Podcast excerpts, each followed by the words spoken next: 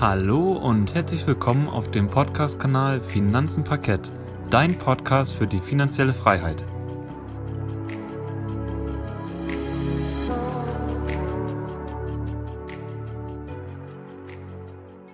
Schön, dass du wieder eingeschaltet hast bei unserem Podcast Finanzen Parkett. Heute gehen wir auf die wichtigsten News der vergangenen Börsenwoche KW28 ein, vom 6. bis zum 10.07.2020. Der DAX startete Anfang der Woche bei etwa 12.644 Punkten und schloss dann am Freitag etwa bei 12.600 Punkten ab. Also wie man genau sieht, der DAX hat sich gerade mal um 39 Punkte nach unbewegt oder also wirklich eine absolute Seitwärtsbewegung. Absolut schade, dass sich diese Woche gar nichts bewegt hat am Markt. Aber ich glaube, die Anleger sind sich extrem unsicher im Moment, wie die Corona-Krise auch weiter verläuft. Wir hatten jetzt ja, glaube ich, wann war es? Ich glaube, gestern oder heute kam es in den Nachrichten, dass in den USA gestern wieder eine Rekordzahl an Infektionen festgestellt wurde. Ich bin mir aber nicht ja. mehr ganz sicher. Ich glaube, dass es 65.000 Infektionen waren gestern in den USA. Also das ist richtig krass, krass, oder? Mhm. Ja. Ich zähle mal rein. Ich glaube, wir haben jetzt aktuell in Summe 200.000 Infizierte gehabt oder Infektionen und ja, die Amerikaner holen das quasi in mehr als ja oder in unter vier Tagen halt ein, ne? Aktuell ich habe mal geguckt heute, ähm, bei Google kann man wenn man das mhm. eingibt, quasi Corona-Infektion USA und dann mal sucht, finde ich, da kommt eine ganz gute Zusammenfassung, auch über den zeitlichen Verlauf. Und okay. ich glaube, das ist ähm, am 20. oder 24. März ging das so langsam los mit 400 Infektionen pro Tag. Und das Krasse ist, es nimmt einfach nicht ab. Also zwischendurch, sag ich mal so, Ende Mai kann man auch sehen, ist es so ein bisschen abgeebbt aber seitdem steigt es einfach wieder extrem stark an. Also man kann auch nicht sagen, dass das vielleicht ein Trend war oder so mhm. in die in Richtung, in die positive Richtung. Das ist extrem, das, das steigt un, bis ins, ins Unendliche. Ey. Das ist echt heftig. Also hätte man Corona in die Infektionszahlen investieren können, dann wären wir wahrscheinlich jetzt beide schon reiche Männer, würde ich, würde ich mal behaupten. ja. Genau, aber was ich noch, wo ich noch drauf raus wollte, dass quasi eigentlich in den USA das Problem ist, dass die Infektionen extrem wieder steigen. Trump sagt natürlich, sie testen wieder extrem viel, was ich auch glaube, dass sie wahrscheinlich immer mehr und mehr testen.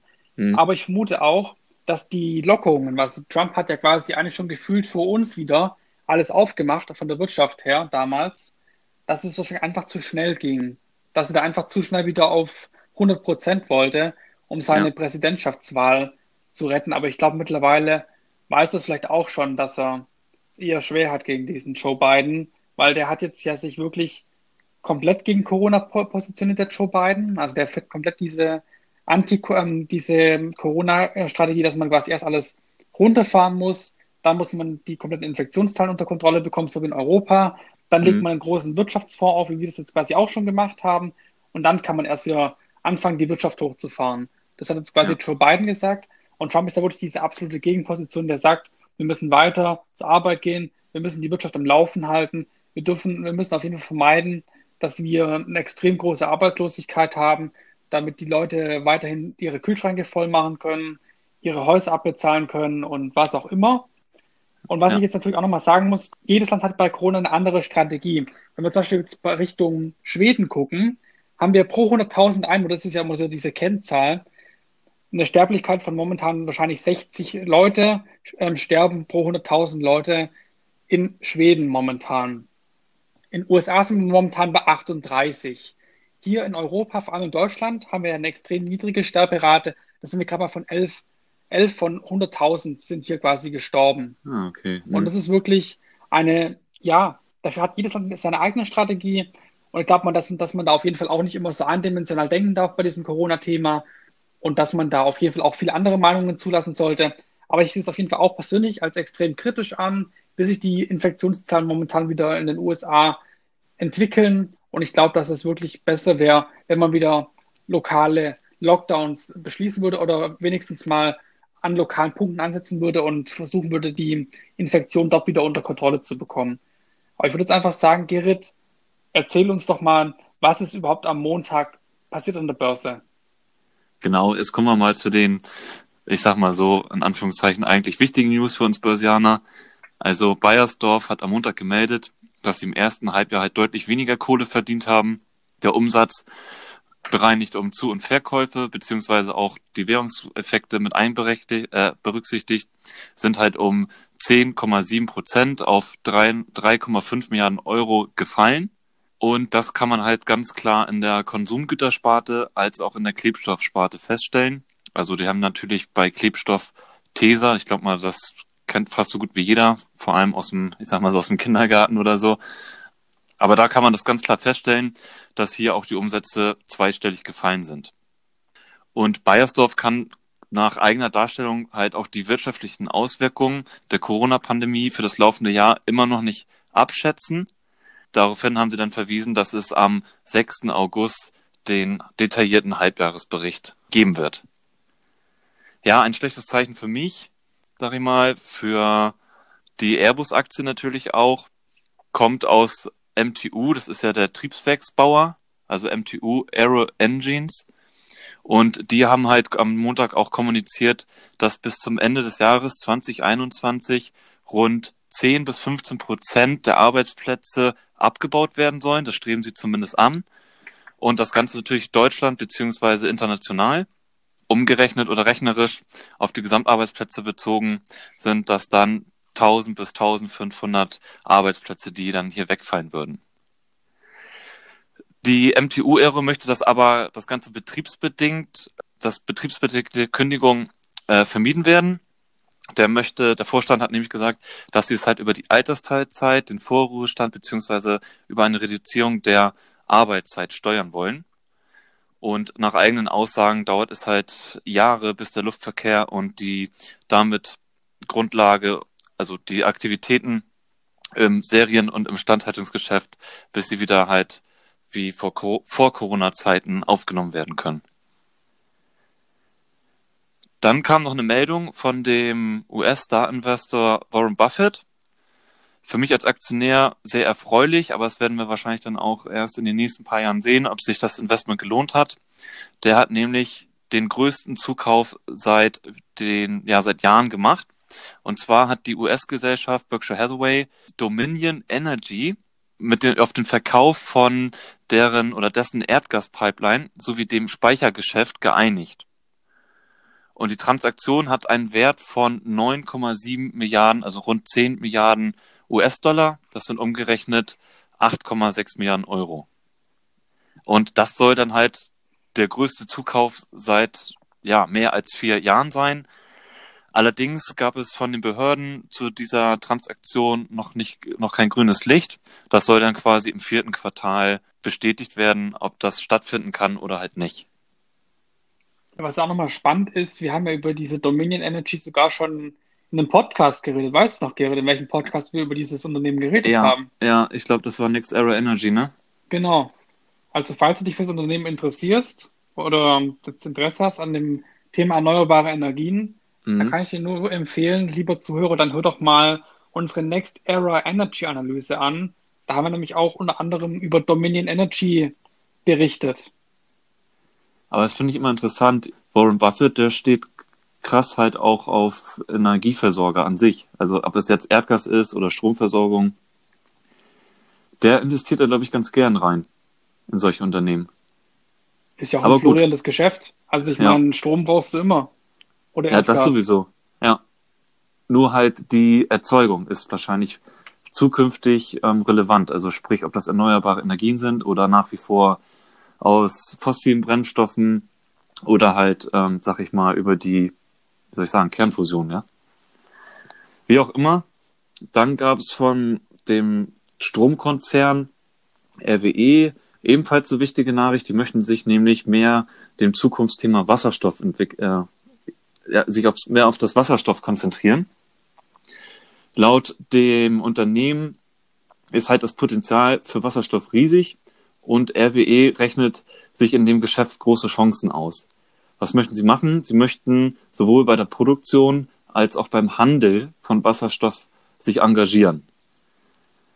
Das ist natürlich auch immer wieder in den Medien.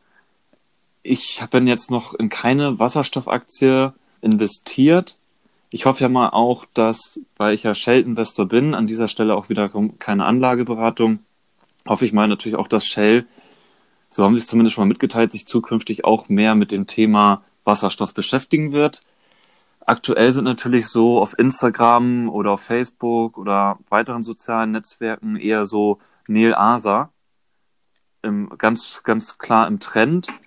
Wobei ich natürlich auch, das habe ich, das vertrete ich auch öfters schon, sage, dass so kleine Buden, die sind vielleicht momentan sehr im Fokus und sehr nachgefragt an der Börse, aber ob sie langfristig auch entsprechende Preise und die Versorgung nachhaltig liefern können, ist mal so eine Frage. Da sehe ich dann eher so nachher doch Linde oder eher liquide als die Gewinner zu dem Thema Wasserstoff. Weiß ich ja nicht, wie siehst du das Ganze? Also im Bereich Wasserstoff bin ich eigentlich überhaupt nicht investiert. Ich bin, ja. wenn dann nur über Shell dort investiert.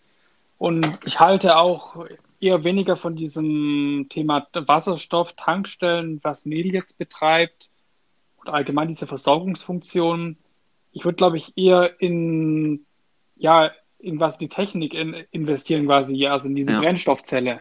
Da würde ja. ich wahrscheinlich gerne investieren. Vor allem auch in der Luftfahrt oder in der Schifffahrt oder vor allem auch bei Zügen ist das Ganze sehr interessant. Aber da muss man auch die richtigen Unternehmen finden und ich bin mir auch sicher, da haben schon einige Investoren die richtigen Unternehmen gefunden und die sind wahrscheinlich auch königlich bewertete Unternehmen und dann fällt das Ganze für mich auch ähm, hinten raus. Ich meine, wofür brauche ich das Ganze? Man muss nicht überall dabei sein, man muss nicht bei allem ähm, irgendwie Geld dran verdienen oder mit, mitmachen, am Tisch ja. sitzen und dann doch am Ende verlieren. Ich glaube, dass man da auch ein bisschen, ja, sich eigene Sachen suchen sollte und mal selber kreativ werden sollte und sich Bereiche suchen sollte, die vielleicht auch wachsen und in Zukunft ähm, wichtig werden. Und ich glaube, da, darüber werden wir auch nochmal eine ganz spannende Analyse in den nächsten Tagen dazu aufnehmen in dem mhm. Bereich Gaming und digitale Werbung. Es sind auf jeden Fall beides riesengroße Märkte und sei auf jeden Fall schon mal gespannt, was wir da für ein Unternehmen ähm, dir vorstellen. Ich glaube, dass es da wahrscheinlich nochmal viel spannender ist, wie es bei dem Thema Wasserstoff. Ja, also du sagst hier, du bist eher der quasi, wenn man das Zuschauer. auf den Goldrausch beziehen würde, bist du nicht der Goldgräber, sondern der Händler, der quasi die Schaufeln weiter vertickt. ja, wenn du so siehst, dann ja.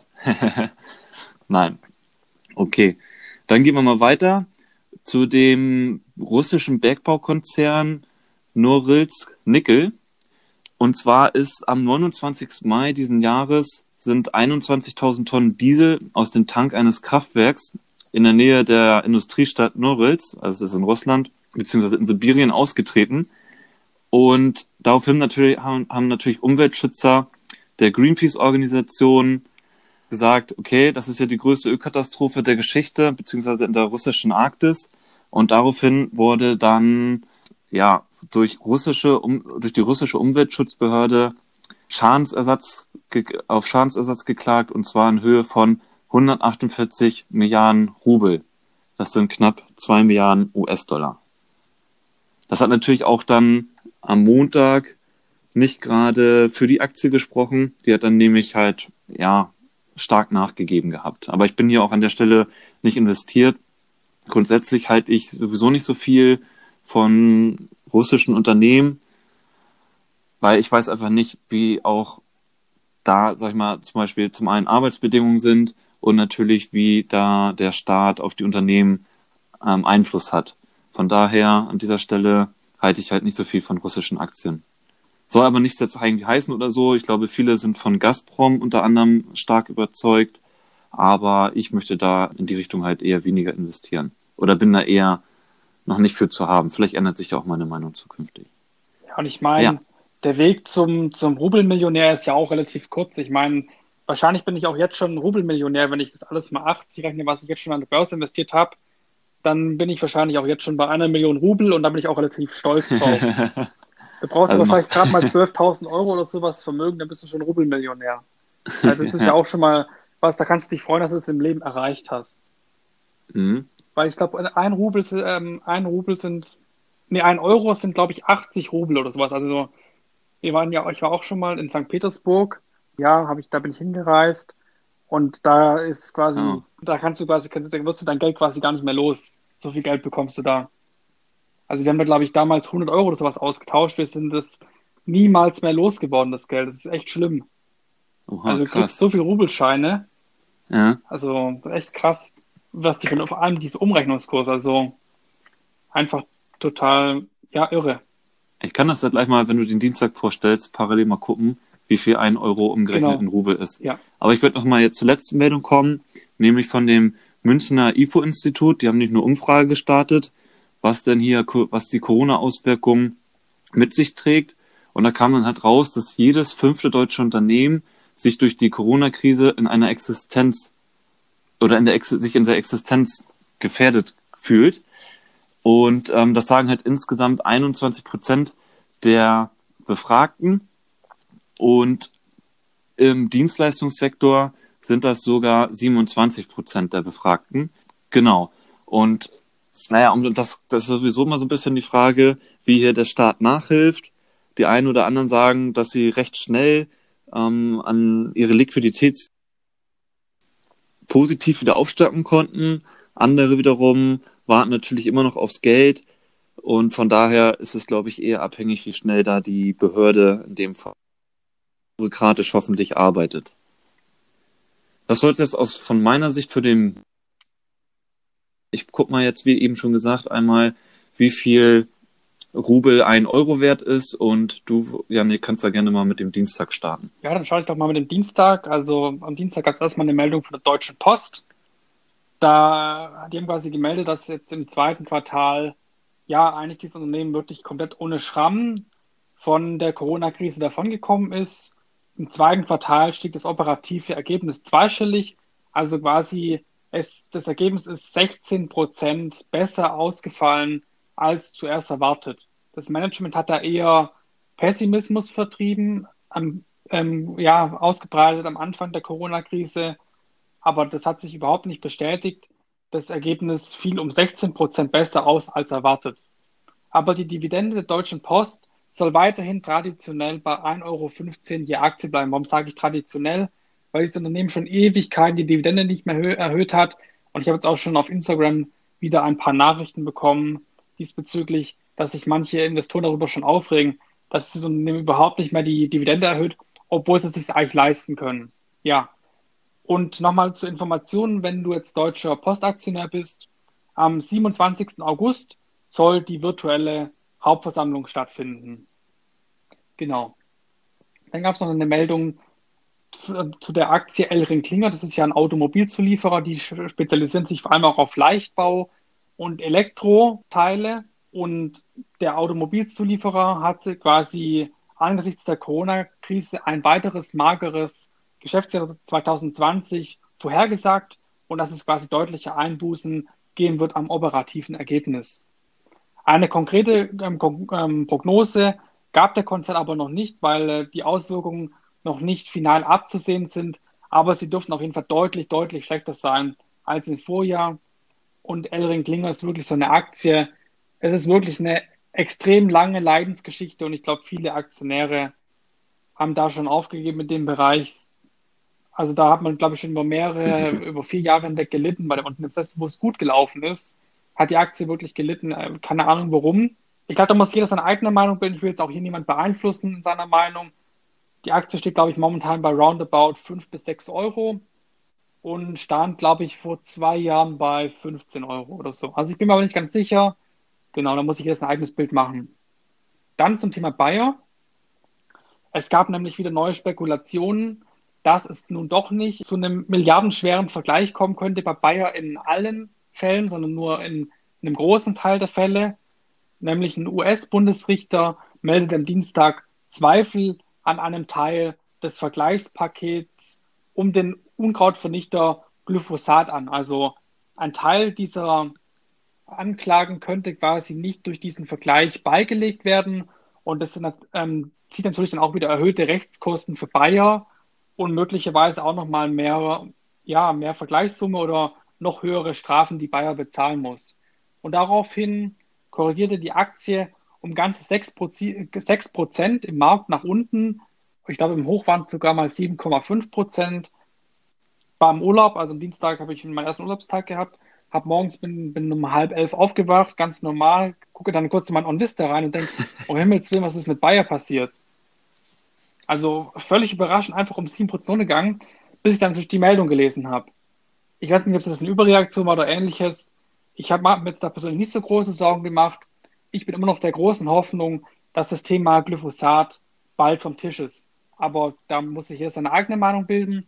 Auch hier müssen wir sagen, ich und der Gerrit sind in Bayer investiert. Wir haben hier eine, eine wir wollen hier nicht unsere eigene mhm. Meinung oder sowas präsentieren. Wir wollen ja auch keine Anlageberatung oder sowas äh, betreiben und nicht zum Kauf oder Verkauf von Bayer-Aktien drängen, sondern lediglich, ja, wir wollen dich inspirieren und wollen dir unsere, unsere Meinung möglichst objektiv darlegen. Deswegen haben wir jetzt auch mal die negativen Meldungen mit reingenommen. Nicht immer mhm. nur die positiven, sondern wir nehmen natürlich auch die negativen Meldungen mit rein. Dann noch eine letzte Meldung für den Dienstag, das Thema Fraport. Da hattest du, glaube ich, auch eine interessante Diskussion diese Woche. Ich glaube, wann war es denn? Am, am, Mittwoch oder sowas? Da hattest du auch eine interessante Diskussion auf Instagram. Ja, mhm. ähm, die Passagierzahlen ja. am Frankfurter Flughafen scheinen in den vergangenen Wochen wieder etwas zugenommen zu haben, aber dennoch bleiben die Besucherzahlen deutlich unter dem Vor-Corona-Niveau. Also wir sind hier immer noch bei ca. 83 Prozent weniger Passagieren als ein Jahr zuvor. Und ich will mir das erst gar nicht ausmalen, wie sich das Ganze auf die Airlines auswirkt. Weil ich überlege mir, jetzt haben wir mittlerweile schon die Reisebeschränkungen eigentlich fa fast, also noch eine Woche, dann sind wir ungefähr einen Monat wieder raus aus den Reisebeschränkungen und die Fluggastzahlen haben sich immer noch nicht so wirklich erholt. Also TUI hat uns ja auch vorhergesagt, sobald die ganzen Reisebeschränkungen zu Ende sind, die Buchungen werden florieren. Also hieß zumindest so vom Management.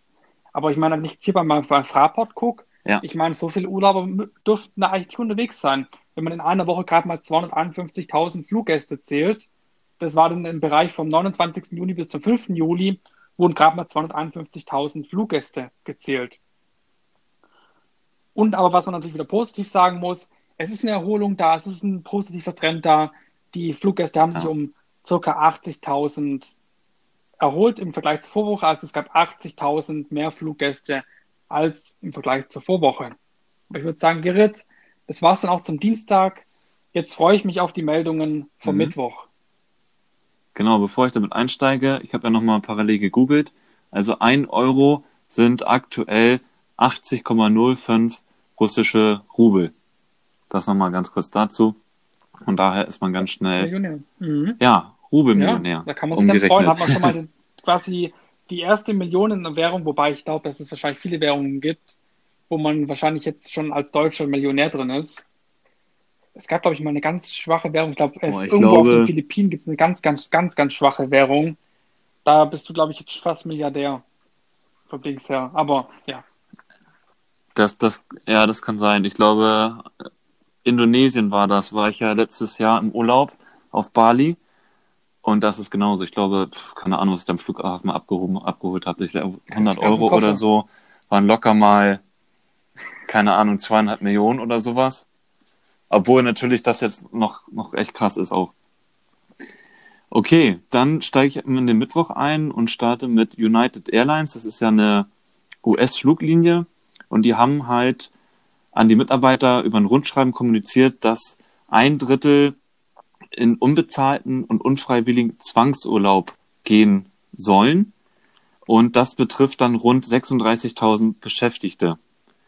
Das, soll, kann, das Ganze kann dann ab Oktober drohen, aber nicht alle, die die Warnung erhalten haben, soll das natürlich zwangsläufig, zwangsläufig treffen. Zunächst möchte nämlich das Unternehmen weiter auf freiwillige Lösungen setzen. Es ist auch, also der Hintergrund ist auch hier, die US-Regierung hat natürlich auch die heimischen Fluggesellschaften, wie unter anderem United, während der Krise mit Milliarden an Staatshilfen unter die Arme gegriffen.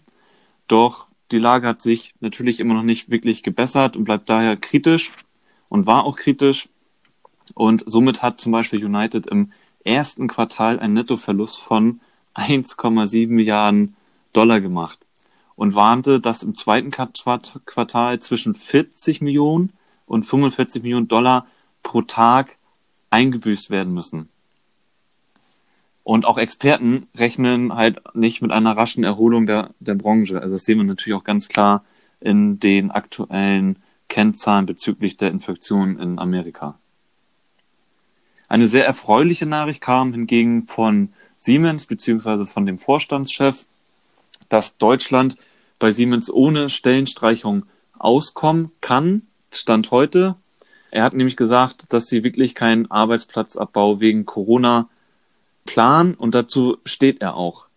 Siemens könne nämlich auf kurzfristige Beschäftigungsschwankungen mit Kurzarbeit, Arbeitszeitkonten oder halt kürzeren Arbeitszeiten reagieren. Also ähnlich wie bei MTU. Das sei aber natürlich bei den bei Ländern wie unter anderem Amerika ähm, nicht möglich und von, von daher schließen sie halt Stellenreduzierungen in den USA nicht aus.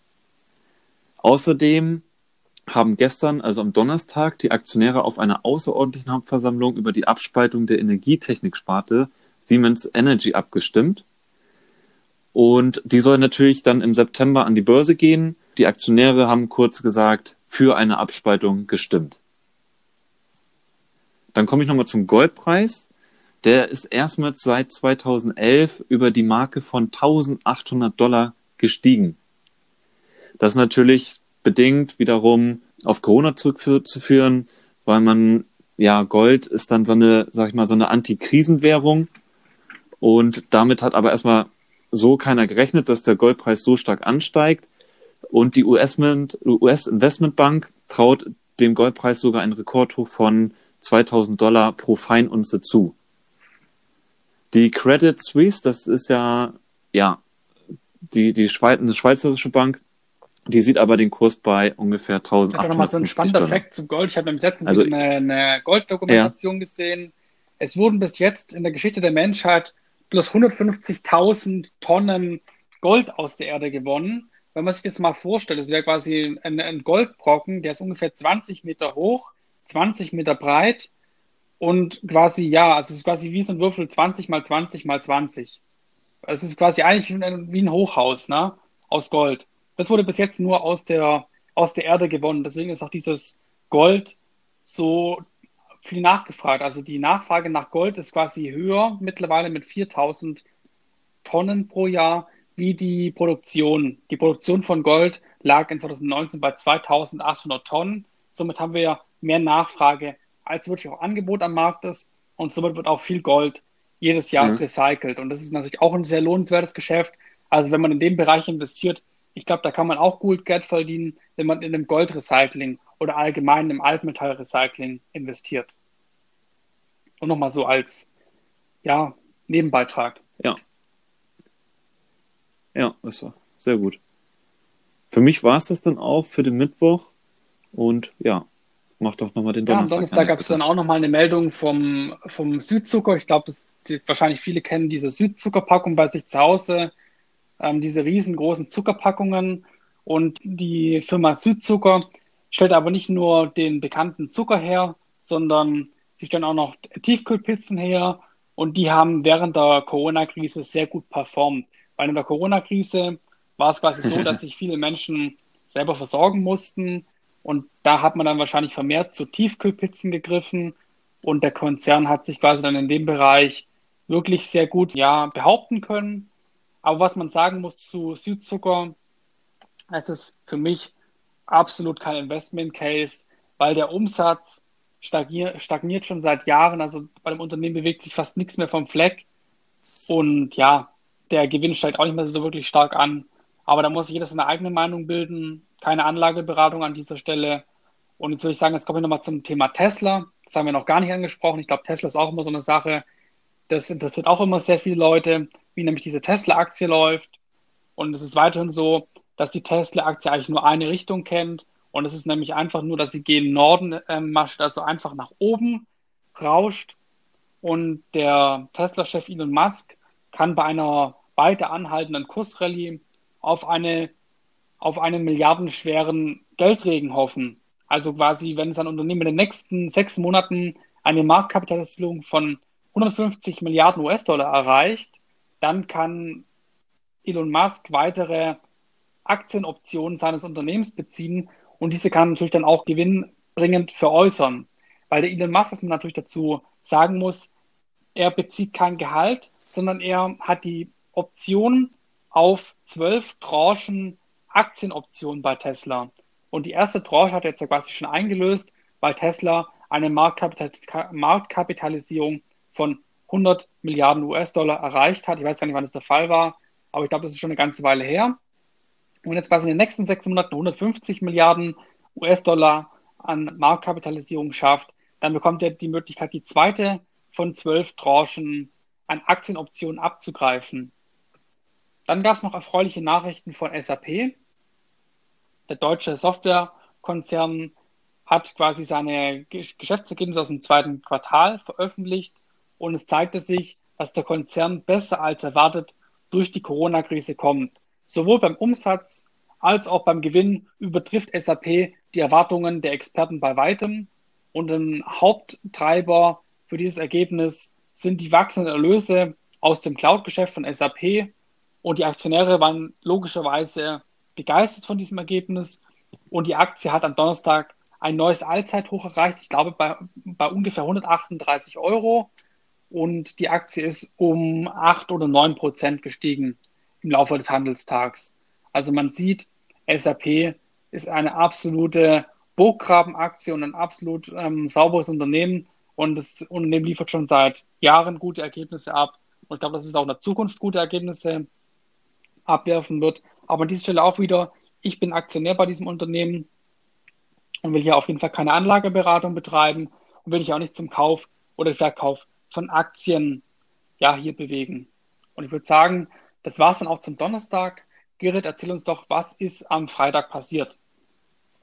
Ja, am Freitag steige ich jetzt mal bei BSF ein. Die haben natürlich jetzt im Juni eine recht schöne Dividende ausgeschüttet und demnach hatten sie auch eine recht schöne im Vergleich zum Aktienkurs eine schöne Dividendenrendite zwischen 6 und 7 Prozent, meine ich, bei ungefähr einem Aktienkurs von 50 Euro. Und ja, aber die Corona-Krise und eine schwache Nachfrage in der Autoindustrie haben halt den, die operative Entwicklung des Chemieriesen im zweiten Quartal schwer belastet. Und somit ist das Ergebnis, also das EBIT-Ergebnis um rund 77 Prozent auf 226 Millionen Euro eingebrochen.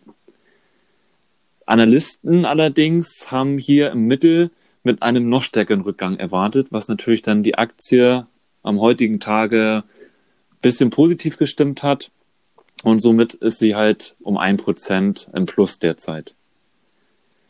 Außerdem entfallen unterm Strich auf die Anteilseigner des Chemieriesen im zweiten Quartal auch wegen Abschreibung auf die Beteiligung Wintershall Dia infolge des, Ölpreis, infolge des Ölpreisrutsches ein Verlust von 878 Millionen Euro.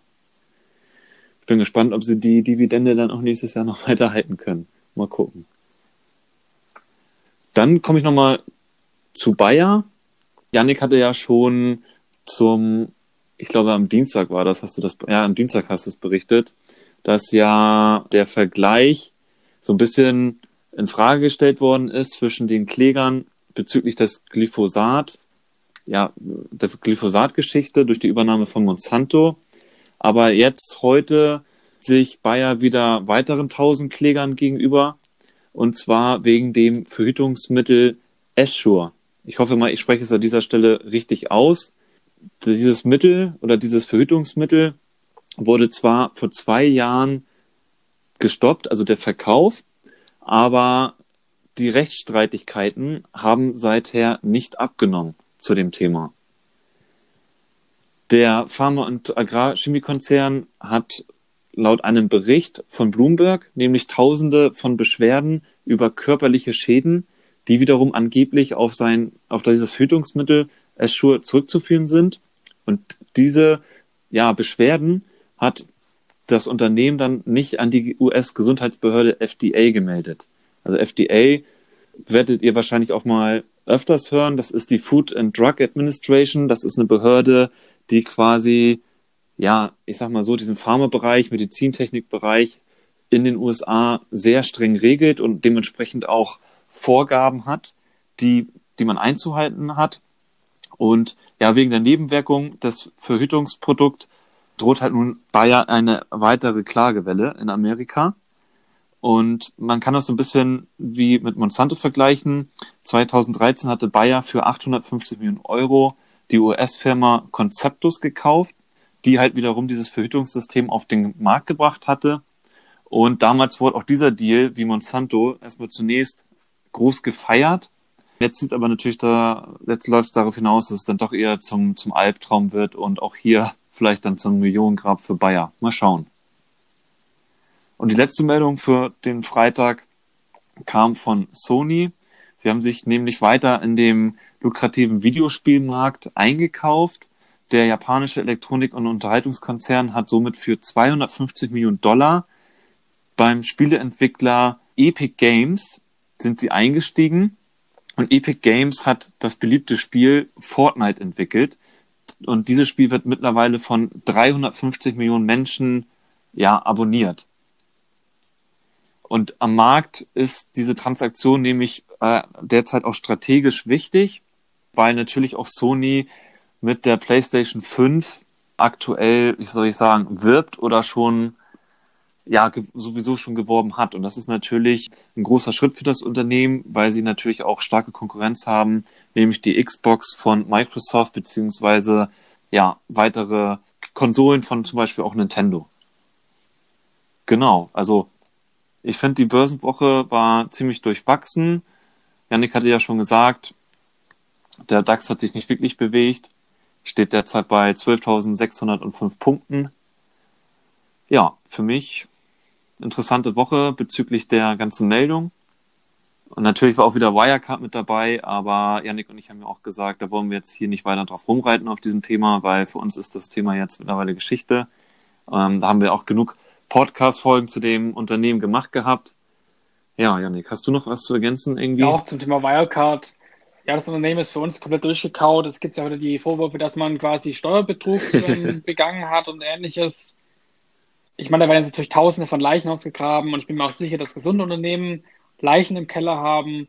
Und jetzt wird wahrscheinlich das Unternehmen halt komplett geschoren und dann wird, das wird einfach alles sichtbar. Aber ich würde sagen, dass wir jetzt nochmal unsere Entweder-Oder-Fragerunde starten, oder? Ja. Und ich stelle dir am besten schon mal die ja. erste Frage, nämlich zu dem Thema, wir haben jetzt ja Abbott Laboratories ähm, vorgestellt oder wir werden es noch vorstellen. Und jetzt interessiert mich natürlich, weil wir jetzt auch das ähm, Thema Nahrungsergänzungsmittel ähm, angesprochen haben, wärst du denn bereit, deinen Eiweißbedarf nur über die Nahrung zu decken oder auch über Nahrungsergänzungsmittel? Ich würde das über die natürliche Nahrung okay. machen wollen. Dann das nächste Thema ist Windows oder Mac. Mac. Dann würdest du eher ein ETF kaufen auf den MDAX oder auf den SDAX? Auf den SDAX, weil ich habe ein bisschen mehr Bock aufs Risiko dann. Oder mhm. auf die Renditen, die man sich dadurch ja in Anführungszeichen verspricht. Okay, dann meine drei Fragen an dich, Janik. Steinhoff oder Wirecard? Ähm, Steinhoff, die, die performen besser, die haben auch in der Corona-Krise, haben die 100% plus gemacht, deswegen ja, ähm, gehe ich da lieber auf Steinhoff. Doch, doch, Echt? Habe ich gar nicht verfolgt. war in Facebook-Gruppen ein richtig, ähm, richtig okay. totales Meme, dass äh, Steinhoff in der Krise steigt und so. Ich glaube, da haben sich ein paar Leute wahrscheinlich einen Spaß draus gemacht, haben, haben Spaß ein paar Steinhoff-Aktien gekauft. An der Stelle auch wieder keine Anlageberatung. Wir finden beide Unternehmen auf jeden Fall kacke.